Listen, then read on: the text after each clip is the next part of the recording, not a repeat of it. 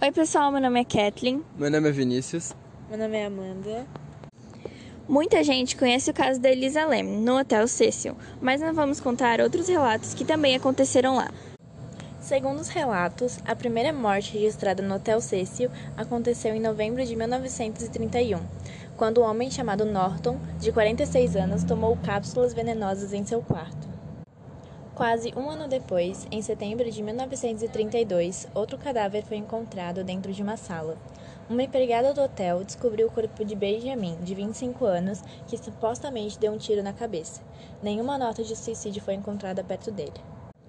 Em julho de 1934, teve outro suicídio, de Lois Borden, de 53 anos, que supostamente cortou sua garganta com uma lâmina de barbear. Uma nota de suicídio também foi recuperada em seu quarto, na qual ele culpava sua saúde debilitada por sua escolha trágica. O padrão suicida supostamente mudou três anos depois, quando, em 1937, Grace Margo caiu da janela do nono andar. Enquanto os fios elétricos salvaram dessa vez, ela faleceu em um hospital mais tarde. Em setembro de 1944, outra coisa bizarra aconteceu no hotel quando Dorothy, de 19 anos, e seu namorado, de 38, Ben, fizeram check-in. Na ocasião, a jovem alegou que não sabia que estava grávida e deu à luz a um menino no banheiro, mas acabou jogando o bebê pela janela. O pequeno foi encontrado mais tarde no telhado de um prédio próximo. Dorothy alegou insanidade e não acabou na prisão. Duas mortes de mulheres assombram o passado do Hotel Cecil. A primeira foi Elizabeth em 1947. Seu corpo estava em um terreno baldio ao lado do hotel e as circunstâncias eram um tanto quanto estranhas. O corpo estava totalmente mutilado, foi partido ao meio e suas partes colocadas separadas. O assassino teve o trabalho de drenar todo o sangue dela e limpar o corpo inteiro antes de abandoná-la. O rosto de Elizabeth também sofreu danos. Sua boca tinha cortes nas laterais que chegavam até as orelhas. Seu coração e vísceras foram retiradas. Com a história, Elizabeth acabou sendo apelidada de Dália Negra e foi inspiração para alguns filmes e livros. O caso não teve solução, o que se sabe é que ela foi vista viva pela última vez no Hotel Cecil. A segunda história é de Lisa Lam, em 2013.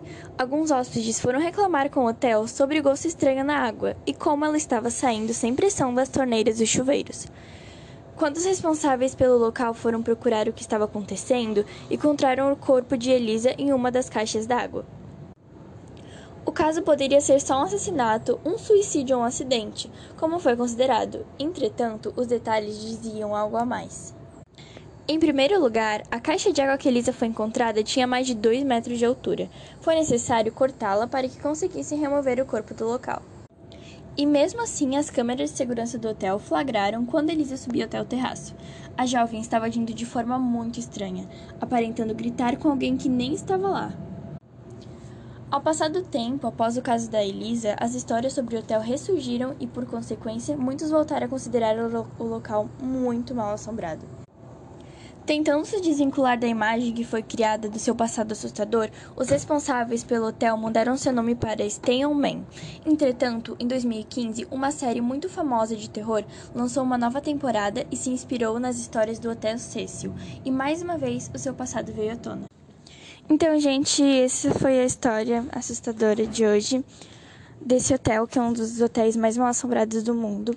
Deixem o que vocês acharam, se vocês sentiram medo dessas histórias.